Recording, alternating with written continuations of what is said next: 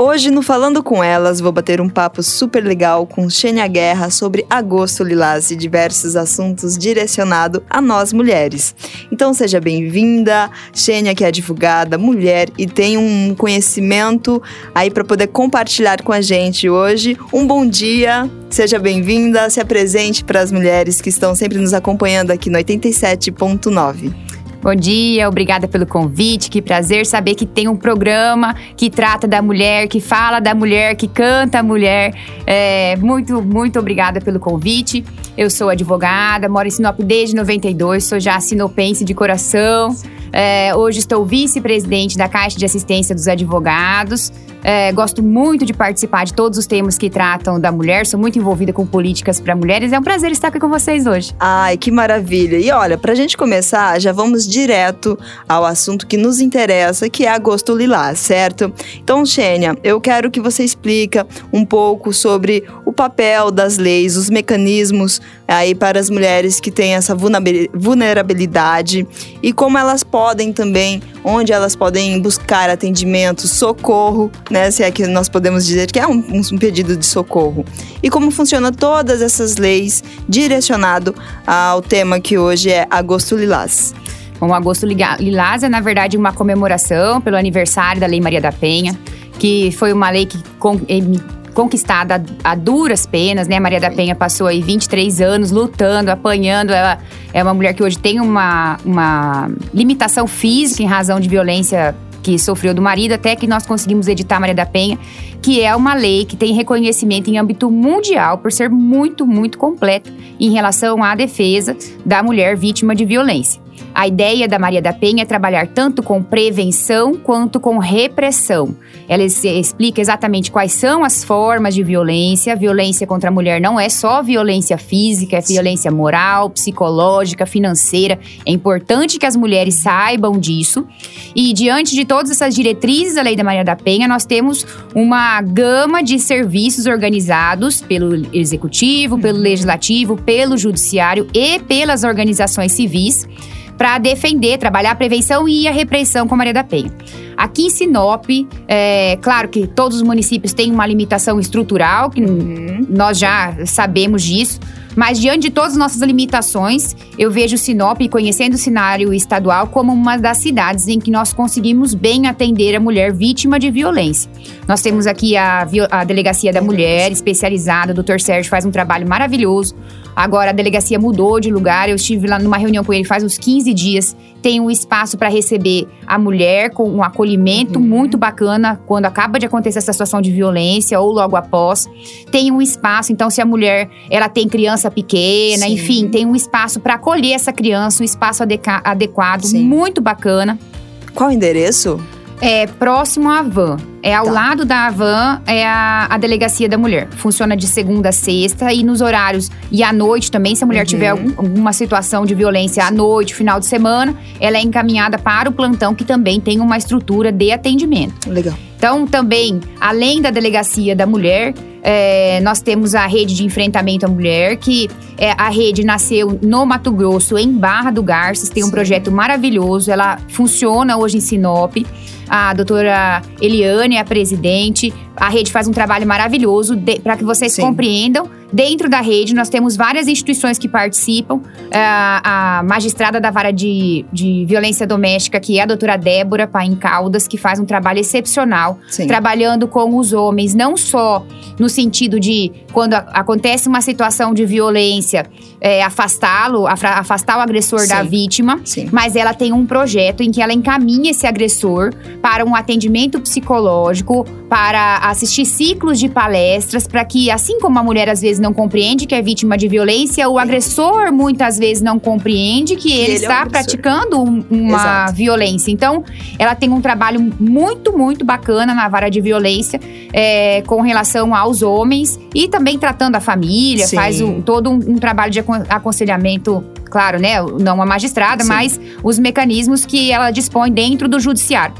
Então, hoje em Sinop, através da rede de enfrentamento, através uhum. da prefeitura com os CRAS, que tem atendimento, através do judiciário com esse projeto da doutora Débora, nós temos uma rede muito boa de atendimento. Poderia ser melhor? Poderia. O aplicativo que, que, em que a mulher consegue entrar para denunciar a violência, o ato de violência, é, ele tem um chamado botão do pânico, que aqui em Sinop ele ainda não funciona, ele funciona em Cuiabá, mas aqui ele ainda não funciona, nós precisamos melhorar a estrutura, criar um novo departamento. Sim. Através da OAB, junto com a rede de enfrentamento, nós temos tentado auxiliar é, o doutor Sérgio na, na, na busca por Sim. implementar esses me mecanismos, mas diante da realidade de outras cidades Lucas do Rio Verde, que nós tivemos ah, há uns 60 dias, os dois homicídios, né? Que. que Exato. Dois feminicídios, feminicídios. entre os maridos. Foi. Assassinaram as esposas na frente dos filhos. Eu fui para Lucas, eles não tinham instalado a rede de enfrentamento.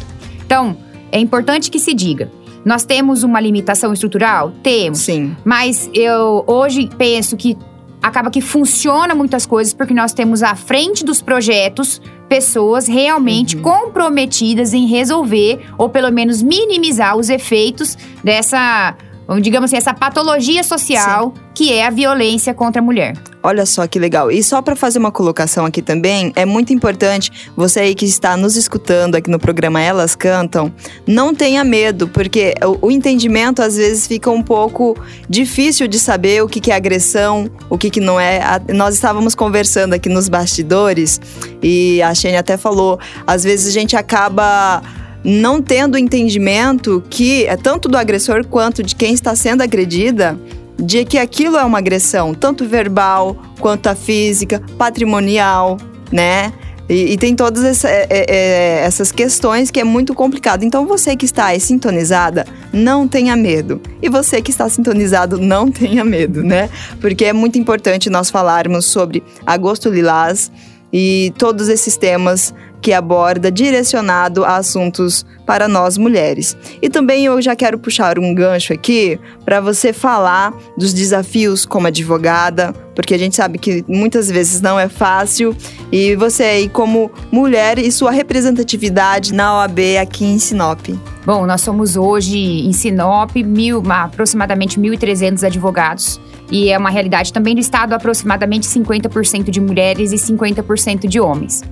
Tem colegas que às vezes falam: não, não tem não sinto diferença no meu ramo de atuação de ser por ser mulher. E claro, dentro do direito nós temos advogados que atuam na área de consumidor, área civil, eh, previdenciário, eh, criminal, enfim. Mas nós precisamos concordar que é diferente para uma advogada que atua na área criminal é, chegar à delegacia e ter um atendimento que seja semelhante ao atendimento que o advogado homem recebe.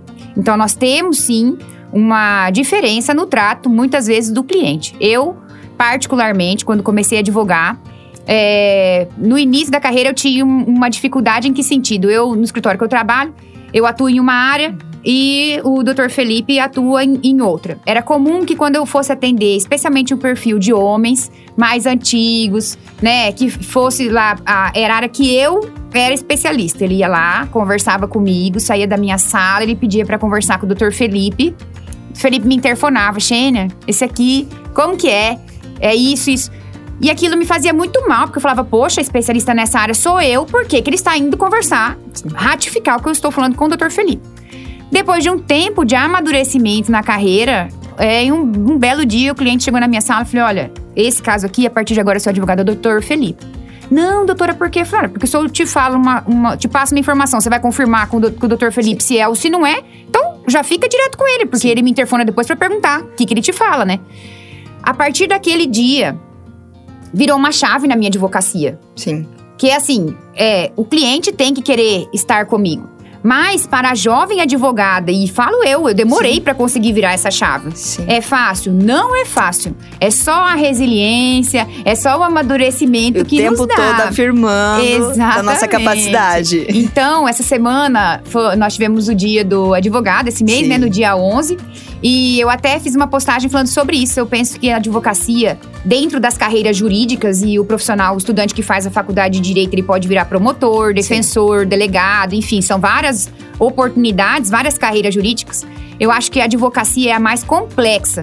Porque você tem que ser mais resiliente, comprometido, você tem que ser inteligente para fazer, você tem que ser um bom comerciante para vender seu serviço, você tem que conseguir colocar o preço que vale sua, o seu trabalho. Então, é mais complexo. E para a mulher, diante desse cenário, eu penso que tem sim uma, uma dificuldade. Nós vamos ter esse ano eleição dentro do sistema da ordem e nós temos uma grande vitória, que é a aprovação da paridade. Nós temos um provimento em que, a partir da eleição desse ano, uhum. todas as chapas dentro do sistema da OAB têm que ser formada por 50% de homens e 50% de mulheres. Isso é muito bacana, por quê? E eu penso que a OAB, nesse ponto, deu um exemplo, assim, inclusive para a política partidária. Sim. Porque ter mulheres nos espaços de direção, nos espaços de fala, traz diversidade para a Ordem dos Advogados do Exatamente. Brasil. Nós temos muito que contribuir. Muitas vezes, os diretores homens acabam que têm uma visão e a nossa visão complementa. Não representa. Não, não, é, não é, não é que seja eles contra Sim, elas. Pelo não. contrário é eles com elas, é o he for she, né? É, eles por elas e elas por eles. Então, Exato. eu penso que a partir da eleição desse ano, Falando, em que, falando sobre representatividade dentro do sistema da ordem, nós teremos uma, é, novas gestões em todo o Brasil, que eu tenho certeza que o AB vai dar é, um show de representatividade, de, de espaço de, de fala, de posicionamento social. Sim. A Ordem que é uma das instituições civis organizadas que tem maior respaldo social, anda junto com o, com o judiciário, muitas Exato. vezes quando você. Essa é uma pesquisa uns três anos atrás. Quando se fala de instituições organizadas, a ordem vem muitas vezes acima, melhor colocada do que os próprios poderes. O executivo, o legislativo, Sim, o é judiciário. É no sentido de ser.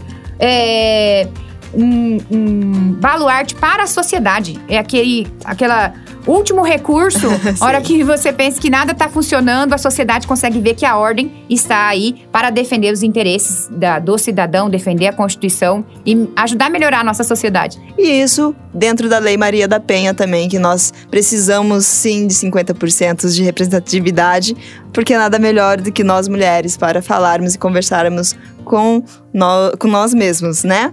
Então eu quero já ir finalizando ah. e antes de terminar, muito obrigada. E você que e tem alguma dúvida, você aí do outro lado tem alguma dúvida, eu vou deixar uma caixinha de pergunta no nosso Instagram, HitsPrime87. Pode mandar, a Xênia responde para você, não tem problema, eu mando aqui para ela, tá bom? E não tenha, não tenha medo. Você aí do outro lado não tenha medo. E eu quero finalizar dizendo muito obrigada por ter aceitado esse convite. Com certeza te chamarei outras vezes, porque nós temos muitos assuntos direcionados à mulher. Muito obrigada. Eu que agradeço o convite, estou sempre à disposição. Nosso problema com, com o podcast, com o programa, vai ser a limitação do tempo, porque falar de mulher para mulher, assunto e conteúdo é o que nós temos, né? Exatamente. Temos bastante. Mais um episódio do Falando com Elas aqui do nosso programa Elas Cantam. Sempre sintonizado 87.9 para você escutar mais ou através do nosso site também fmhits.com.br. Esse é um podcast especial para você mulher com conteúdos diversos. Te espero no próximo episódio falando com elas.